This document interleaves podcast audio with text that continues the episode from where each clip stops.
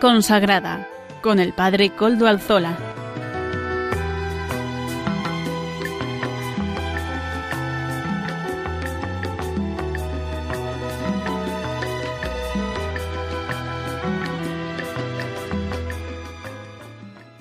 Buenas tardes, hermanos, amigos y oyentes. Hoy es jueves y son las cinco de la tarde, una hora menos en las Islas Canarias.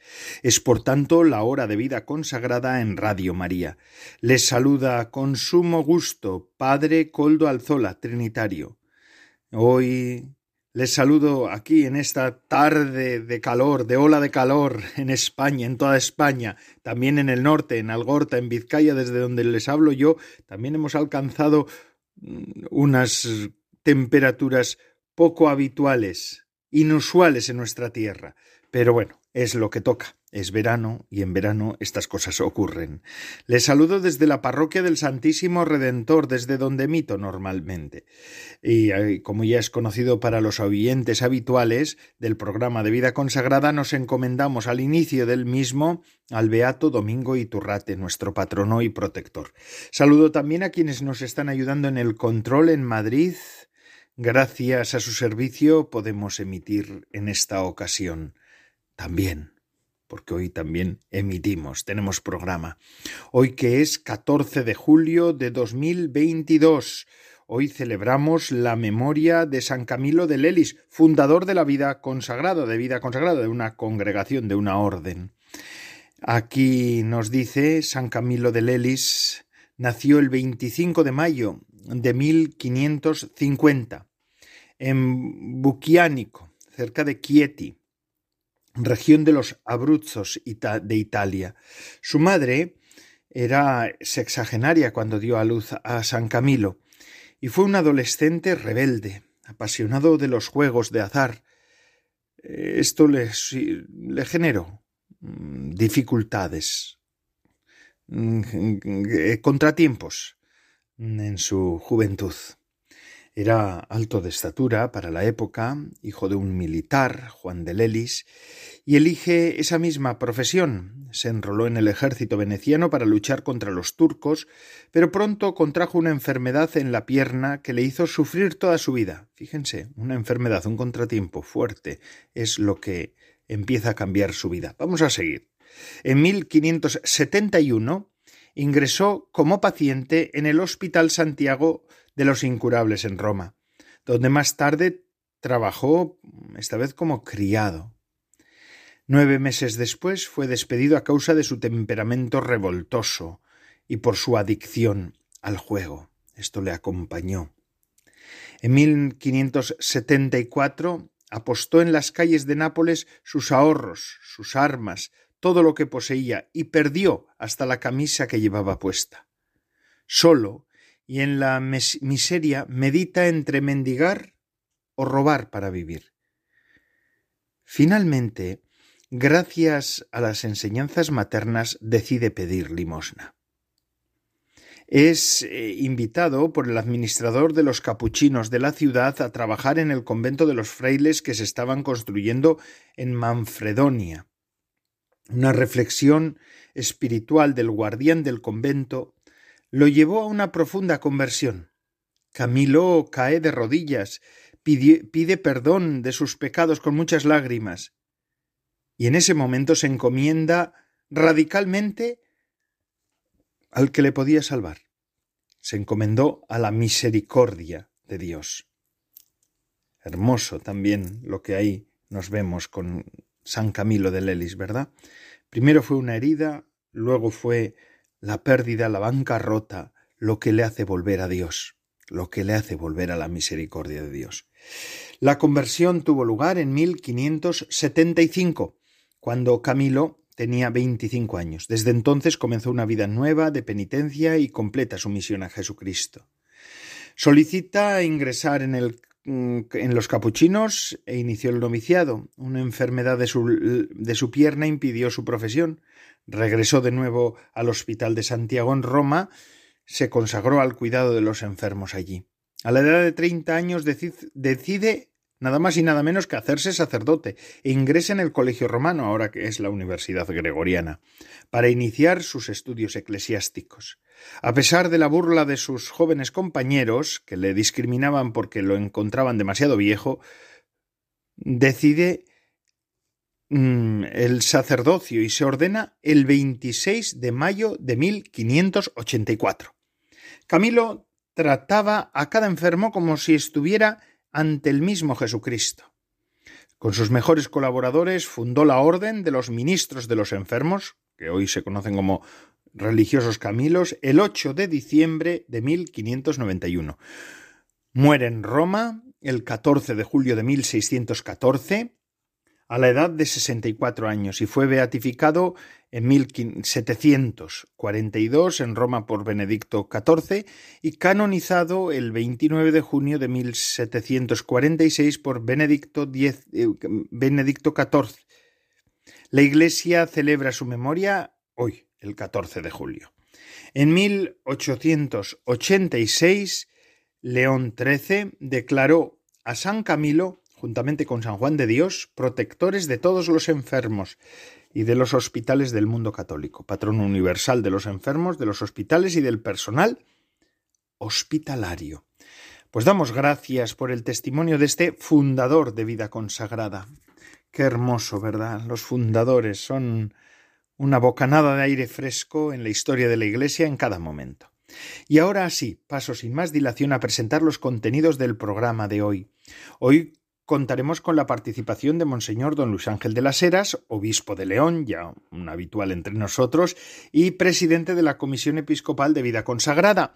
Hoy además lo va a hacer a modo de entrevista en una intervención en directo en el programa. En la sección de entrevista contaremos con el padre Vicente Martín Muñoz, que es director de la Subcomisión de Acción Caritativa de la Conferencia Episcopal Española y a la vez también eh, delegado episcopal de Cáritas Española.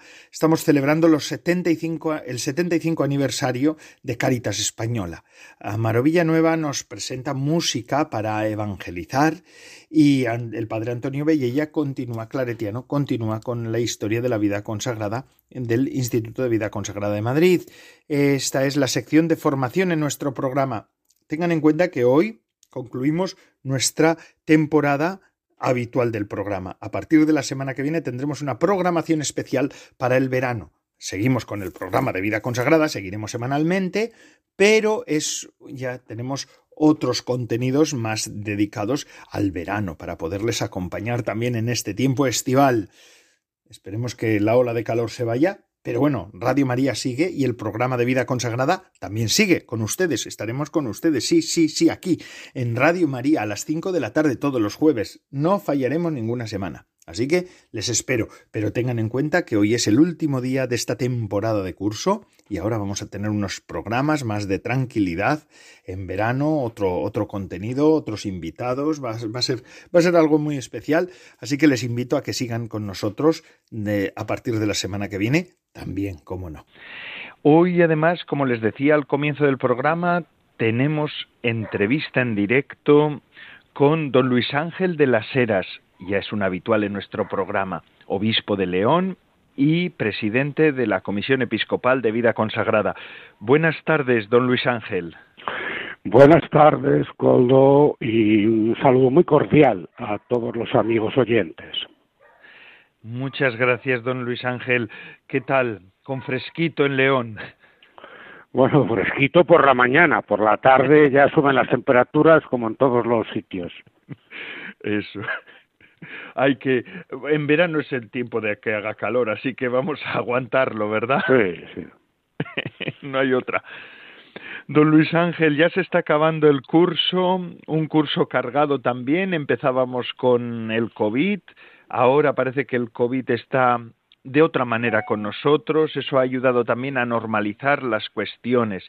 Y de hecho ustedes han tenido hace poco desde la Comisión Episcopal de Vida Consagrada una reunión con Covisame, con Gisube, ¿no? Eh, que es la comisión con todas las formas de vida consagrada. ¿Puede explicarlo aquí a los oyentes? Efectivamente, en verano, que siempre podemos sacar un poco más de tiempo, tenemos encuentros un poco más largos de los que habitualmente se tienen. Y nos hemos reunido los obispos de la Comisión Episcopal para la Vida Consagrada y también nos hemos reunido con todos los representantes de la vida consagrada eh, en España, eh, con familias eclesiales, nuevas familias eclesiales o nuevas formas de vida consagrada, vírgenes consagradas, institutos seculares y congregaciones eh, de vida apostólica, confer, y eh, la vida contemplativa también. Entonces, bueno, pues eh, es un momento para reflexionar cómo tenemos que caminar juntos, cómo acompañan los obispos estas formas de vida consagrada, cómo podemos abordar los desafíos que tenemos, cómo orientar, iluminar. También ha habido un representante de los vicarios y delegados para la vida consagrada de las diócesis, pues cómo orientar a, la vida consagrada que peregrina en cada diócesis. En fin, hay muchos temas comunes, importantes que, tenemos que abordar y, lo hemos hecho y, bueno, también nos hemos organizado para continuar haciéndolo durante el curso en, en reuniones por sectores, ¿no? Ha sido, la verdad, una reunión muy fructífera y como, bueno, pues estamos en estas corrientes sinodales de la Iglesia, ha sido también una muestra más de la sinodalidad, de este eh, caminar juntos y, y, ponernos de acuerdo mirando hacia el horizonte de la evangelización, porque todo esto lo hacemos para evangelizar mejor, para realizar mejor la misión que se nos ha encomendado, que Dios nos, nos ha hecho partícipes. Porque, don Luis Ángel, eh, es verdad que en este momento en España la vida consagrada está en movimiento. hay nuevas formas, nuevas presencias, eh, proyectos nuevos. La verdad es que no se puede decir que la vida consagrada está dormida. Efectivamente, Coldo la vida consagrada mm, no puede estar dormida porque si se duerme deja, deja de eh, ser lo que tiene que ser, eh, abandona un poco sus raíces y su esencialidad.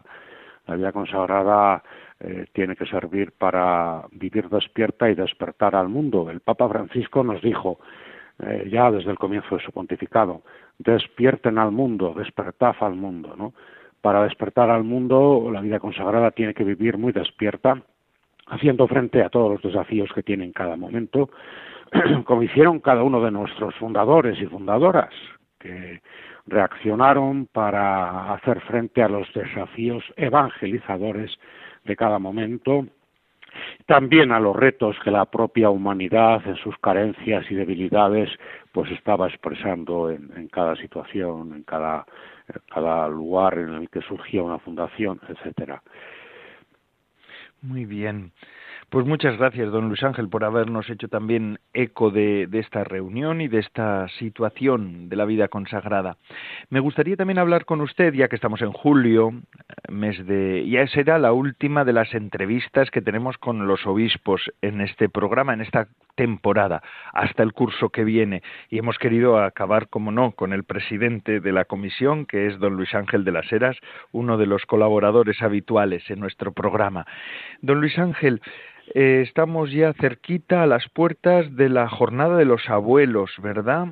El Papa ha escrito un mensaje hermosísimo, hablaba de la revolución de la ternura, de él también se considera un abuelo dentro de los abuelos.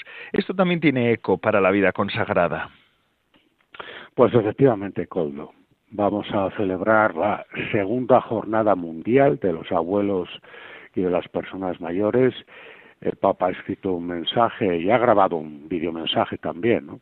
En el mensaje escrito nos deja la reflexión sobre este versículo del Salmo 92, en la vejez seguirán dando fruto, porque el Papa afirma que este texto bíblico es una buena noticia que podemos anunciar, aunque vaya a contracorriente de lo que piensa mucha gente, o de lo que sienten algunos ancianos con resignación y poca esperanza.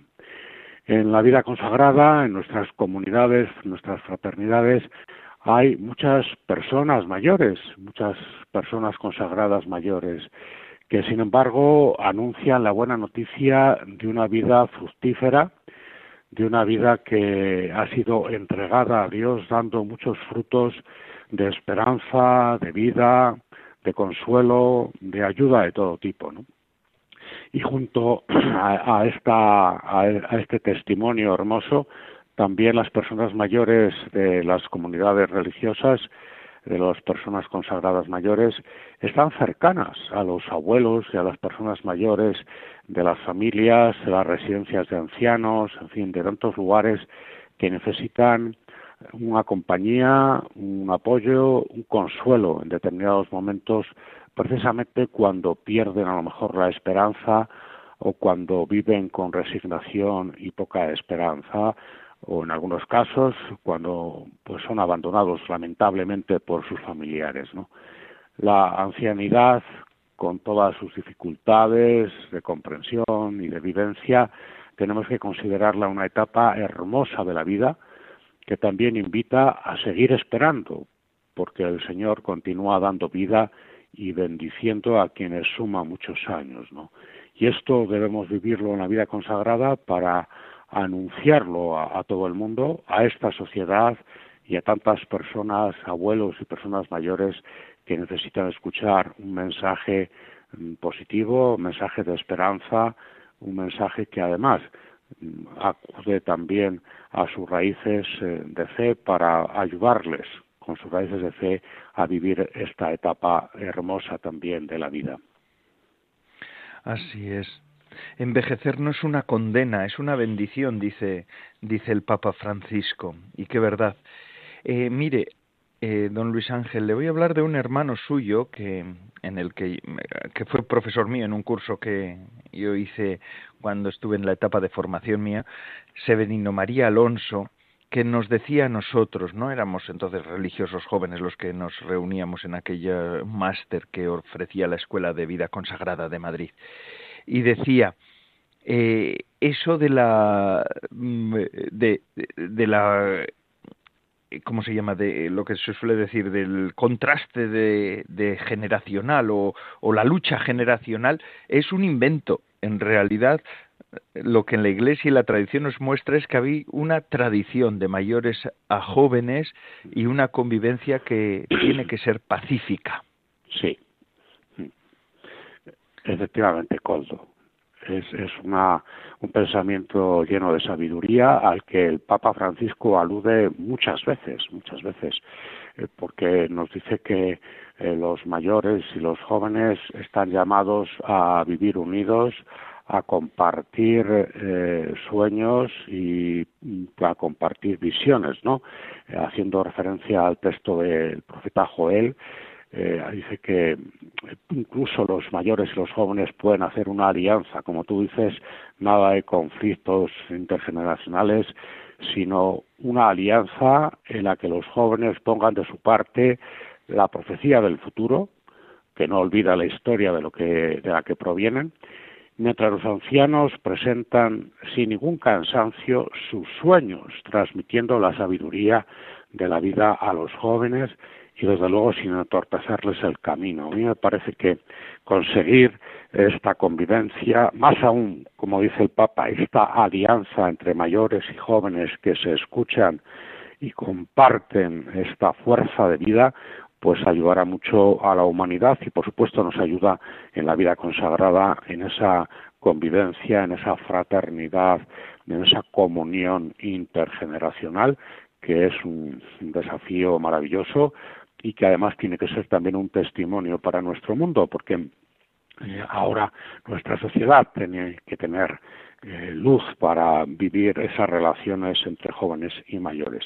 Que por cierto, hay jóvenes, jóvenes cristianos, que viven este espíritu también de aprender de sus mayores, aprender de sus abuelos, de tener una relación de discípulos eh, considerando maestros a los abuelos también hay que valorarlo y, hay que apoyarlo y hay que, hay que procurar que se extienda esa experiencia en esta misma clave de alianza entre las personas mayores y los jóvenes. Así es, así es. Y hablando de los jóvenes, ahora nos da también pie a hablar de otra, otro de los eventos de este verano. Ya se está acercando para los primeros días de agosto la peregrinación europea de jóvenes de Santiago. 15.000 jóvenes en, en Santiago de Compostela. A usted le toca muy cerquita. Bueno, sí, sí, Goldo, me toca cerca y afortunadamente puedo participar. Eh, yo creo que siempre es una renovación, ¿no? Acercarse a un evento de, estas características y es muy significativo que sea una peregrinación europea y que sea de jóvenes, ¿no? Jóvenes eh, apostando por el futuro desde Santiago de Compostela, por lo tanto, con la fe cristiana en el centro, una fe que sin duda puede regenerar Europa. El, el lema de, esta peregrinación europea de jóvenes eh, es joven, levántate y sé testigo. El apóstol Santiago te espera, ¿no? Y del 3 al 7 de agosto en Compostela, pues eh, será el colofón de esta peregrinación. Y yo creo que es un momento eh, singular, mm, festivo, de mucho ánimo, para luego vivir en cada lugar esta, fuerza de la fe que ayuda a todos los jóvenes a continuar con su camino de vida cristiana. Los jóvenes peregrinan este año santo, porque se hace porque es año santo, uh, peregrinan a Santiago levantando el corazón y dando testimonio de la alegría del Evangelio. Esto es muy importante. El testimonio de la alegría del Evangelio es muy importante. Lo podemos dar jóvenes y mayores, pero los jóvenes en este caso tienen el protagonismo. Y muchos se disponen a llegar allí donde el abrazo del apóstol Santiago les espera, donde el misterio del encuentro entre Dios y cada persona les espera, donde la fraternidad y la comunión les espera, en definitiva, donde Cristo vivo eh, va a colmar eh, toda su vida, le va a colmar de amor, de paz y de esperanza y les va a invitar a compartir ese tesoro encontrado que es el mismo Jesucristo. Así es, unos días de gracia para todos, ¿verdad? Para tantos jóvenes y también para la Iglesia en general. Además, está bien que empecemos ya con actividades fuertes, la normalidad post-COVID, que dicen por ahí. Pues sí, sí, sí, efectivamente. Ahora parece que nos, nos anuncian los cambios de la sociedad por olas, ¿verdad? Olas de COVID, olas de calor, bueno, tenemos que tener también olas de evangelio y vida, ¿no? Que es lo que nosotros vivimos y creo que podemos hacerlo perfectamente, ¿no? Una transmisión de, esa fuerza del evangelio, eh, ser testigos de la alegría del evangelio que, que llena nuestras vidas, las vidas de todos los creyentes. El Papa les dice a los jóvenes, no ignoren la voz de Dios que los empuja a levantarse con motivo de esta peregrinación y a seguir los caminos que Él ha preparado para ustedes. Qué importante es encontrar el camino que Dios tiene preparado para mí, para cada persona, ¿no? Porque si encontramos ese camino que Dios ha preparado para cada uno, encontramos el camino de la felicidad, de la dicha, del gozo, de la realización plena que se procura vender desde tantas partes en nuestra sociedad y que sin embargo la verdad es que solo se encuentra por quien es el camino, la verdad y la vida Jesucristo. Eso es, don Luis Ángel. Muchísimas gracias. Y ya, pues preparándose para el verano, bueno, estamos en pleno verano, así que es usted el último de los obispos con el que vamos a hablar este curso, hasta el curso que viene. Ya queda cada vez menos, ¿eh? Se llega septiembre con todas las actividades en marcha. Sí, sí. Bueno, efectivamente, hacemos un descanso, que es un descanso para hacer cosas diferentes de las que se hacen durante el curso para tener tiempo de tranquilidad, para rezar un poco más, para leer algunas lecturas pendientes del curso, para tener unos días también de retiro, de sosiego, donde encontrar que se refresque el espíritu en medio de los calores físicos y bueno, pues para participar de eventos como esta peregrinación europea de jóvenes o como otros encuentros diocesanos con personas responsables de la pastoral, precisamente para ir preparando eh, el curso que viene, un curso en el que tenemos que llenar el horizonte de esperanza para dejar atrás eh, pues estos años complicados que, que hemos tenido y en medio de las dificultades que va a continuar habiendo, poder ser testigos de la alegría del Evangelio y de la esperanza que es Jesucristo. Pues muchas gracias, don Luis Ángel. Además, nuestro programa también nos vamos a hacer eco en este programa del 70 aniversario de 75 aniversario de Cáritas. Así que también ola de caridad que viene siempre de la mano de la Iglesia. Efectivamente. Muchas gracias, don Luis Ángel de las Heras, obispo de León y presidente de la Comisión Episcopal de Vida Consagrada. y ahora con que tengas también tú un buen un buen descanso este verano. Y a todos los amigos oyentes deseo pues un tiempo de también de tranquilidad de descanso que sirva para la renovación interior. Y hasta pronto hasta pronto, don Luis Ángel. Hasta el curso que viene. Feliz verano. Y ahora continuamos con nuestro programa. Vamos a escuchar a Maro Villanueva con música para evangelizar.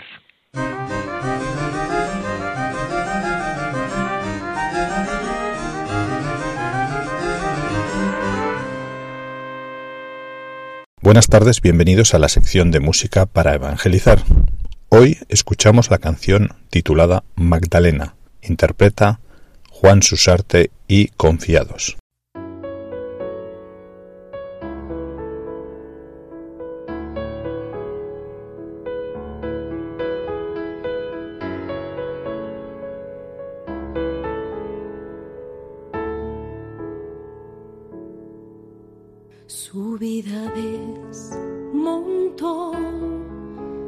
Razón.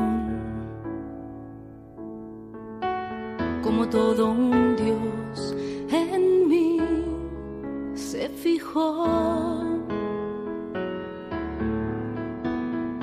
Me miró y su cara iluminó vacíos que asolaban a mi corazón, devorando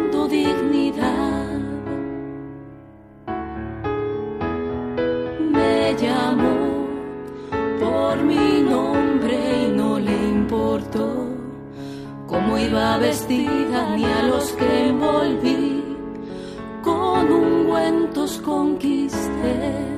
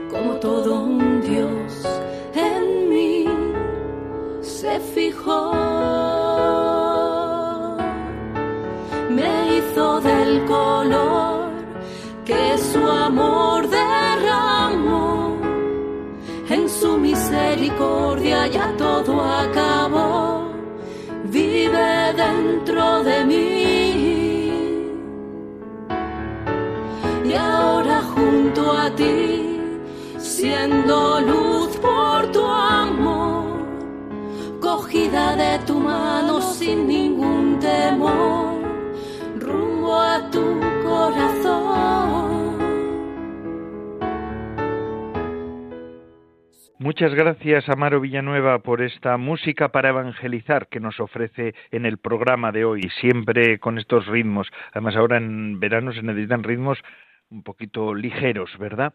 Y como les decía al comienzo del programa, de este programa de vida consagrada en el que estamos, hoy tenemos como invitado a Padre Vicente Martín Muñoz, que es el director de la Subcomisión de Acción Caritativa de la Conferencia Episcopal Española. Pero hoy no lo hemos invitado por eso, sino que lo hemos invitado porque es el delegado episcopal de Caritas Española. Y es que ayer, buenas tardes, don Vicente. Hola, buenas tardes, Coldo. ¿Qué tal está? Ayer le vi a usted en una foto muy importante, bueno, muy importante, importantes son todas, ¿verdad? Pero quiero decir, muy especial. Le vi con el rey, con Felipe VI. Sí, sí, efectivamente. Ayer nos recibió en audiencia eh, eh, Su Majestad el Rey Felipe VI, nos recibió a todo el Consejo General de Caritas Española el motivo o la excusa fue que estamos celebrando el 75 aniversario desde la Fundación de Caritas Española y bueno, tuvo a bien Su Majestad recibirnos y fue un encuentro realmente interesante donde el rey, eh, después de los saludos oportunos, ¿verdad? Eh, nos preguntó directamente cómo vemos la situación del país, qué nos preocupa, eh, quería estar informado, qué respuesta se está dando. Bueno, realmente percibimos que el rey está eh, preocupado e interesado por la situación de nuestro país y de esta situación de crisis, ¿verdad? Agravada además con la guerra de Ucrania. Claro que sí, claro que sí. Fíjese, ah, estuvo además todo el Consejo eh, de, de Caritas Española y es que Caritas Española eh, actualmente, después de 75 años, son 75.000 voluntarios y 5.500 personas. Y, y bueno, trabajadores. Mm, trabajadores, perdón, personas trabajadoras, sí, perdón, gracias, porque el asunto es, es una entidad eh, de mucho peso dentro de España. Efectivamente, mira, la eh, Caritas Española es una confederación de 70, y, de 70 caritas, 69 diócesis, Caritas diocesana, más la Caritas castrense. Eh, cada Caritas es autónoma, pero todas juntas conformamos la Confederación. Y dentro de la Confederación están los servicios generales de Caritas Españolas, que precisamente están al servicio de las Caritas diocesanas. Son 70 Caritas diocesanas, eh, 5.000 y algo Caritas eh, parroquiales, eh, 2.000, 3.000 eh, eh, centros eh, más de atención, con lo cual es una realidad muy amplia en nuestro país. Eso digo yo, madre mía, una realidad que es el rostro de la caridad de la Iglesia, eh, pues uno de los rostros, pero el rostro más oficial y más orgánico de la caridad de la Iglesia. Gracias a Caritas se puede, la Iglesia puede decir que es samaritana, caritativa, cercana, buen pastor para, para sus fieles y para los de fuera, para los de dentro y para los de fuera. Muchas gracias por la labor que están haciendo. Bueno, Caritas no sería nada sin el apoyo del resto de la Iglesia, de las comunidades parroquiales, de los sacerdotes, de los agentes de pastoral, y no sería nada sin el apoyo de la misma sociedad, ¿verdad? Eh, ayer con el rey precisamente destacábamos eso, ¿no? Que el pueblo español es un pueblo muy solidario, que en los momentos de crisis es capaz de dar respuesta ¿eh? desde la solidaridad, aunque también es verdad que ante tanta situación de crisis acumulada venimos percibiendo un cierto, una cierta fatiga de la solidaridad, ¿no? Fruto pues también de esa saturación a la que está sometida, estamos sometidos todos. Cuatro 403 mil millones 158 mil 987 euros es lo que invirtió en 2021 Caritas, de los cuales el 69% procedió de aportaciones privadas. Madre mía, esto, esto son obras, son amores, ¿verdad? claro, ahí por, e, por, eso hacía Coldo, hacía alusión a, a, esa solidaridad de la gente, de las mismas comunidades cristianas, también de muchas empresas, eh, de donantes particulares. Eh, bueno, pues una, si, si realmente eh, toda esta crisis del coronavirus ha sido un tsunami, ¿verdad? También podemos decir que, que a las olas de, del contagio mm, ha estado presente también la ola de la solidaridad, ¿no?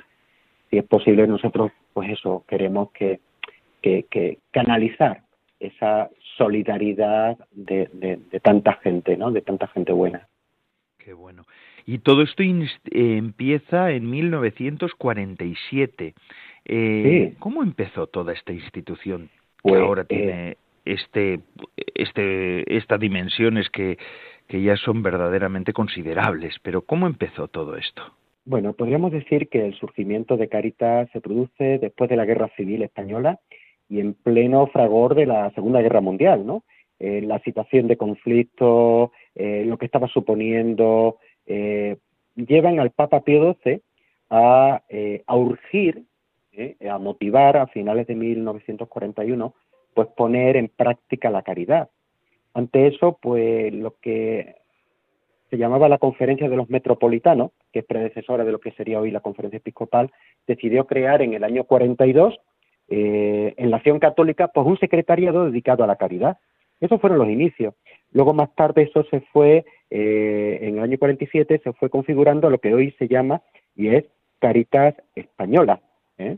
como una entidad propia. Pero nace desde esos principios, desde una llamada ante la situación de la realidad y ante la petición del Papa Pío, Pío XII. Y a lo largo de la historia, pues Caritas ha ido dando respuesta a la realidad y a las necesidades de la sociedad española y ha ido evolucionando según las mismas necesidades. Ya, ya, ya, ya, ya. Claro, porque las necesidades han cambiado, ¿verdad? Y sobre todo en este último tiempo, a, la sociedad española también, a todos, nos llama mucho la atención todo el tema de la situación de, de Ucrania. Es también esto, ha, ha supuesto un, un aldabonazo dentro de Cáritas, ¿no? Responder a, a los refugiados. Totalmente. Mira, eh, viene, viene la situación de Ucrania mm, cuando todavía estamos en una crisis del coronavirus, ¿verdad? Donde eh, ha afectado a todos, pero especialmente a los más vulnerables. Eh, y sin embargo, la reacción mm, de solidaridad de la sociedad española ha sido inmediata. se han canalizado eh, a través de Caritas mm, alrededor de 15 millones de euros eh, que estamos gestionando en acogida a refugiados y envío a, eh, a Ucrania, a la Caritas de Ucrania y también a las Caritas de los países limítrofes como Polonia, Moldavia, Rumanía, República Checa. Mira, los tres primeros, vamos, en, en los primeros momentos, ¿no? Eh, ya hemos enviado alrededor de, de 4 millones. ¿eh? ¿Para qué? pues para dar respuesta ante esa necesidad que, ha sido tan urgente, pero no cabe duda de que sabemos que esto es un conflicto a largo plazo en aquel contexto que está teniendo repercusiones, como estamos viviendo con la inflación, en el nuestro. ¿eh? Para que, que, que, que, los oyentes se hagan una idea, es decir, este mes de junio, mm, pues ha sido un boom de solicitudes de ayuda de familias para todo el tema de luz, agua ¿eh? en las viviendas. Eh, han acudido y además es algo que ha ocurrido en Caritas Madrid y en otras Caritas diocesanas, ¿no? Y, llama la atención porque eh, pone en evidencia cómo la guerra está también teniendo repercusiones que van directamente, que afectan directamente a la situación de las familias y especialmente de las familias más vulnerables. Sí, sí, sí. Es así, Padre Vicente, y es que ahora han tenido este encuentro con el rey, que es un encuentro, pues, bueno, pues de honor, ¿verdad? Que es también interesante que el jefe de Estado, eh, pues, reciba el rey, Su Majestad el Rey reciba a Caritas y eso también habla de, de la estima que la Casa Real, el rey y el país, el Estado, pues tienen a Caritas. Pero han acabado hace recientemente la, Asamblea General, eh, la 80 Asamblea General de Caritas aquí en el Escorial. Bueno, aquí yo no estoy en Madrid, usted sí, yo estoy, yo estoy ahora en el norte, ¿verdad? Pero bueno, en el Escorial. ¿Eh? ¿Cómo, ¿Cómo fue esa asamblea general? Pues mira, eh, la 80 asamblea ha sido una asamblea de un auténtico, mm, una auténtica experiencia de discernimiento comunitario, porque nos hemos, hemos estado reflexionando sobre eh, la situación de, de, nuestras caritas y eh, en esta nueva etapa, en esta nueva época, ¿verdad? Que nos toca vivir y hacia dónde queremos ir. Pues hemos intentado abordar grandes desafíos que afectan a nuestra confederación, donde las realidades como el relevo generacional del voluntariado, la transformación territorial de las cáritas parroquiales, la sostenibilidad de los programas, el cuidado de la casa común, todo el tema de la movilidad humana, pues todo eso, el desafío, por ejemplo, también de, de la digitalización, ¿no? O, por ejemplo, pues la cantidad y la complejidad de las normativas, pues son retos que nos interpelan. Entonces, estamos en proceso de reflexión hacia dónde queremos ir y cómo damos respuesta a, eh, eh, hacia las nuevas necesidades que van surgiendo. Y con un convencimiento, eh, Coldo, que hemos mm, compartido todo, y es que Caritas está llamada a ser hoy más que nunca un lugar de esperanza en las fronteras de la precariedad y la exclusión. Y eso significa aportar oportunidades para tanta gente que no las tiene y trabajar por impulsar un cambio social. Todo eso ha estado muy presente en, eh, en la Asamblea. ¿eh? y te quiero contar, porque no sé si, si, si, lo sabes, y así ya también aprovecho y se lo comento a, los a los oyentes, ¿verdad? Eh, hemos sido recibidos por el rey, pero, pero estamos eh, a la espera, bueno, a la espera no, estamos deseando, porque también vamos a tener el 5 de septiembre un encuentro en Roma con su santidad el Papa Francisco. ¿eh? con lo cual va a ser un, vamos, lo estamos ya disfrutando como un regalo. Ya el Papa nos ha enviado un mensaje, ¿eh? nos, ha un mensaje, nos ha enviado un mensaje con motivo del 75 aniversario, que es un mensaje precioso donde, eh, eh, bueno, nos dice que celebrar 75 años es un motivo muy importante para agradecer a Dios tanto don, ¿eh? tanto don, eh, porque los primeros eh, receptores del don somos nosotros, ¿no? tanto amor donado y también nos dice que es un tiempo oportuno para discernir. Por eso esa asamblea, te decía, ha sido una asamblea de discernimiento. Y el Papa mm, nos regala o nos ofrece como, como tres caminos, ¿no? Tres caminos que tiene que transitar Caritas en estos momentos. El primer camino es el camino de los últimos, ¿eh? ellos son los protagonistas. El segundo camino es el camino de la misericordia, ¿eh? para lograr que nuestra caridad sea más activa y eficaz y nos dice que es necesaria la conversión. Y el tercer camino es el de la renovación. Y una renovación que pasa por eh, la senda de la cultura del encuentro y saber articular lo local y lo global lo local y lo universal, es decir, trabajar acá con las personas más vulnerables y empobrecidas de nuestro territorio, en el acá, pero sin olvidar el allá, es decir, tantas realidades como hay en nuestro mundo, ¿verdad? Porque la caridad es universal. Así es, así es, qué bueno. Pues es que es, y están ustedes viviéndolo, ¿verdad? Yo veo algunos de los proyectos de los que se hace eco y de los que tengo yo conocimiento de Cáritas, ¿verdad? Desde la atención a mujeres víctimas de la trata, eh, ayudas a, a, familias en Myanmar, el tema de los derechos humanos, de los derechos que, que se están vulnerando en este momento, eh, también sensibilización.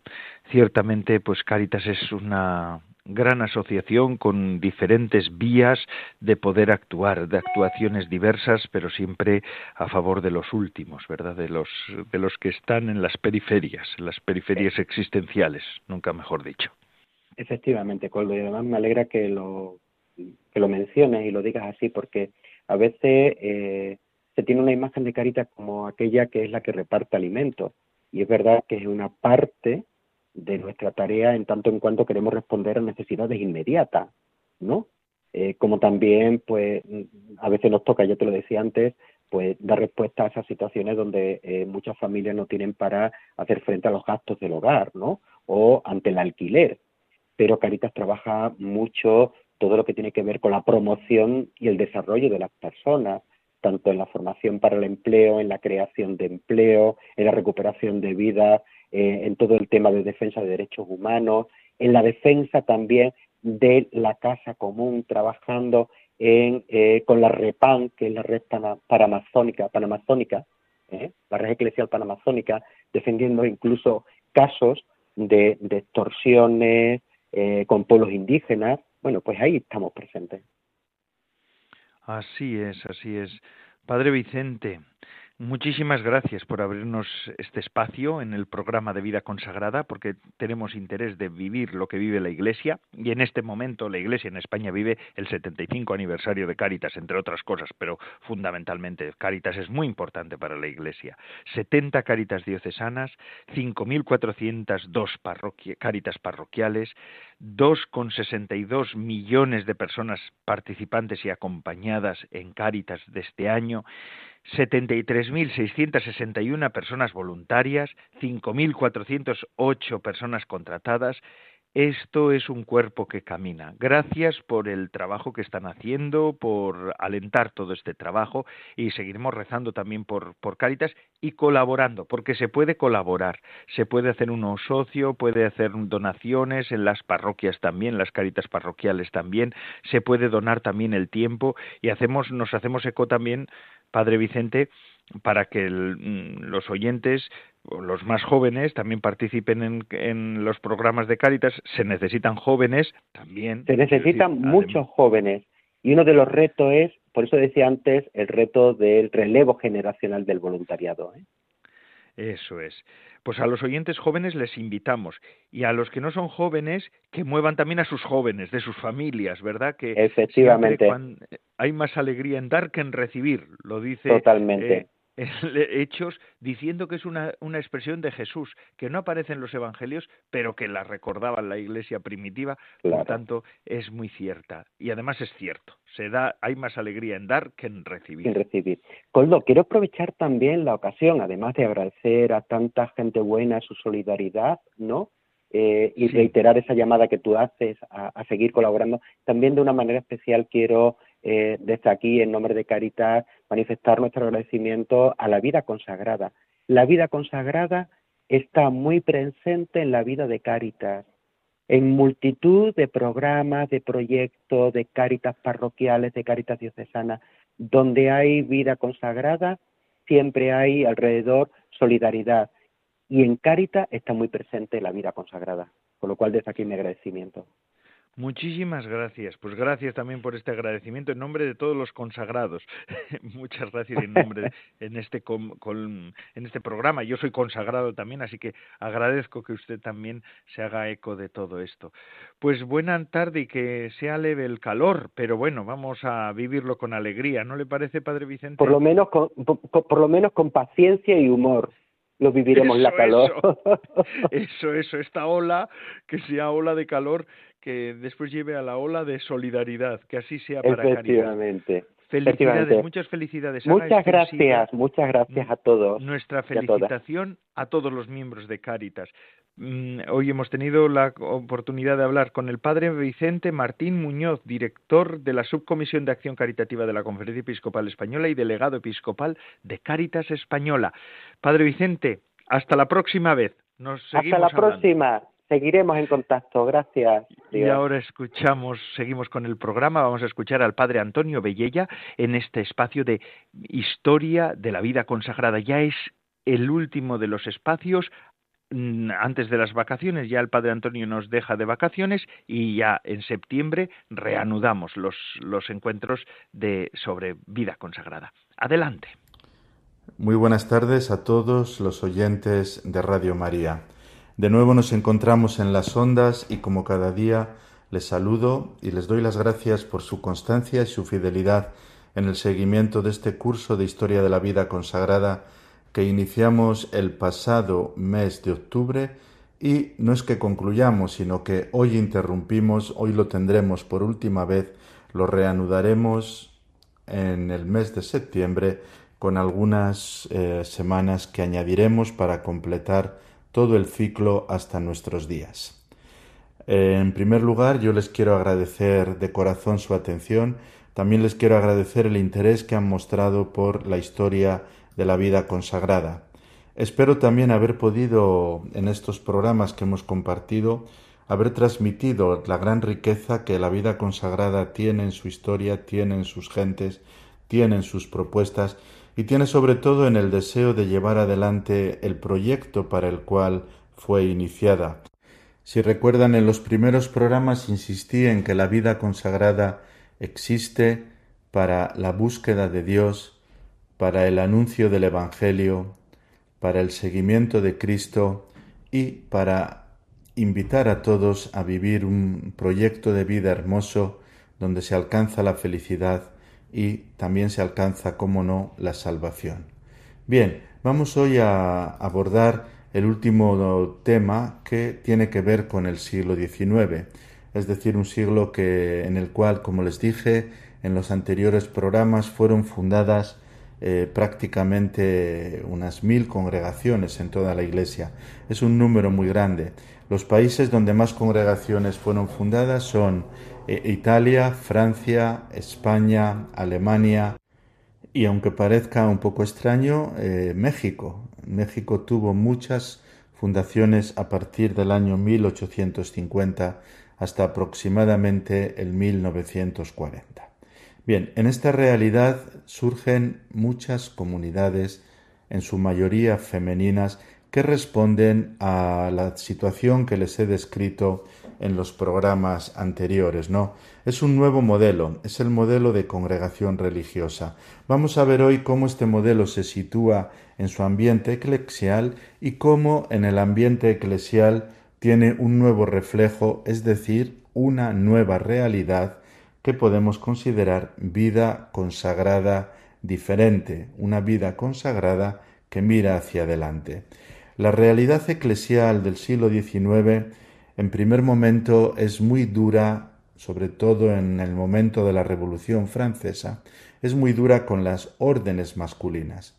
Pensaban los revolucionarios que eliminando las órdenes masculinas podía desaparecer la vida consagrada, entre otras cosas porque también creían que las órdenes femeninas eran fundamentalmente dependientes de las órdenes masculinas, de la misma el mismo carisma o de distinto carisma. Sin embargo, eh, las nuevas congregaciones reflejan lo que los historiadores franceses sobre todo han llamado el catolicismo al femenino. Las mujeres cobran un enorme dinamismo en la reconstrucción eclesial, asumiendo amplias responsabilidades pastorales hasta el punto de que al principio del siglo XIX en casi todos los países europeos había más hombres que mujeres consagradas. Es decir, aquí en España, por ejemplo, el 75% de la vida consagrada en 1800 era masculina y el 25% femenina. Sin embargo, al principio del 1900 es justo lo contrario. 25% masculina, 75% femenina. Estas nuevas congregaciones femeninas poco a poco irán adquiriendo no sólo relevancia social y eh, participación en la Iglesia, sino también un nuevo modelo jurídico. Este es el segundo punto, el modelo jurídico. El modelo jurídico reviste gran importancia precisamente porque eh, al prohibir los votos solemnes la Revolución Francesa y después en los países donde la Revolución llega también se prohíben los votos solemnes, no puede haber vida regular según los criterios de la Iglesia, porque sólo con votos solemnes existía vida regular. Hace falta, por lo tanto, una renovación canónica. Es una renovación canónica y jurídica que se hace muy lentamente, ¿no?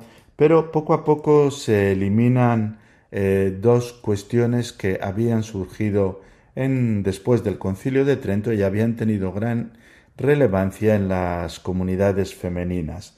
La jurisdicción episcopal sobre las órdenes femeninas no se ve ya tan absolutamente necesaria a partir de la Revolución Francesa y la obligación de clausura, vista la imposibilidad de cumplirla, también poco a poco se va mitigando. Surgen así nuevas congregaciones de votos simples. No tienen votos solemnes, pero eh, están, por así decir, bajo la autoridad de sus superiores, no bajo la autoridad de los obispos y no tienen obligación de clausura. El tercer elemento que también es muy importante de las nuevas congregaciones es que eh, tienen un eh, gran sentido de la utilidad social y por lo tanto eh, son admitidas por esto, porque la Revolución Francesa no admitía nada que no tuviera un sentido de utilidad social. Por lo tanto, las congregaciones aumentarán su presencia en los campos de acción social, tendrán un estilo diaconal, estarán muy cerca del pueblo humilde, y el pueblo humilde les tendrá un gran aprecio.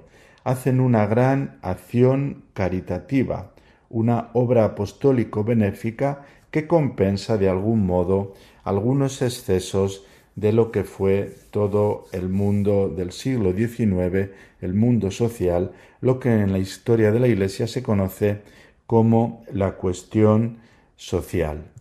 Y el último punto, que también es muy importante, es eh, la nueva realidad económica de las comunidades religiosas. Ya no viven de las rentas, generan sus propios recursos y aunque viven con gran austeridad y pobreza e insisten mucho en el trabajo de sus miembros, eh, nunca logran formar grandes patrimonios. Favorecen mucho la economía del ahorro y evitan inmiscuirse en cuestiones económicas. Todo lo que reciben lo reciben para la misión. Invierten en los eh, por así decir, fines carismáticos. Y esto les da una gran cohesión interna y al mismo tiempo les permite crear una nueva manera de formarse, ¿no? Sobre todo la formación específica en lo que se refiere a las actividades sociales que realizaban, ¿no? El mundo de la salud y el mundo de la enseñanza. Termino diciendo eh, cinco puntos que son muy importantes. Las congregaciones atienden a las necesidades urgentes eclesiales y sociales, tienen una mentalidad internacional y misionera, adquieren un gobierno centralizado, viven con gran pobreza y subrayan mucho la espiritualidad propia. Y dicho esto, ya no me queda nada más que despedirme de ustedes hasta el próximo mes de septiembre, que hablaremos de la vida consagrada en el siglo XX. Muchas gracias por la atención que han prestado estos programas. Les pido disculpas si no siempre he sido todo lo claro que me hubiera gustado ser. Muy buenas tardes.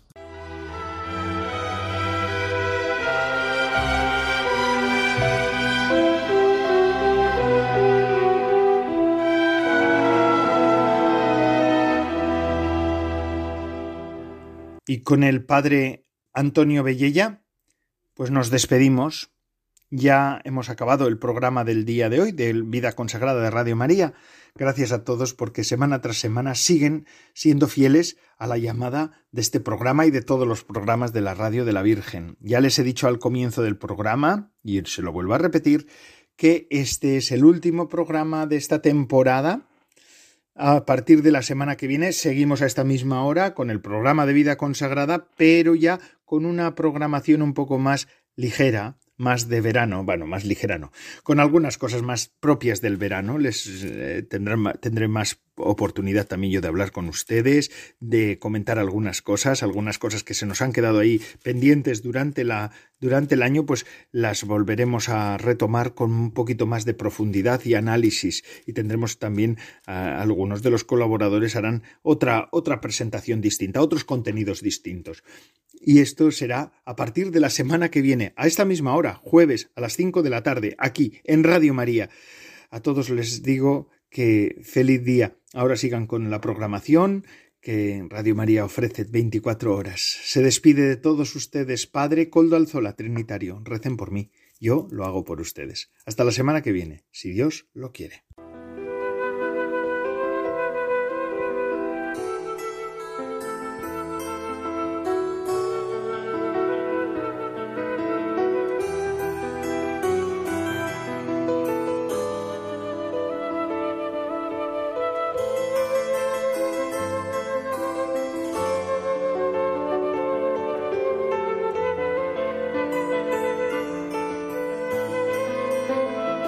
Consagrada con el Padre Coldo Alzola.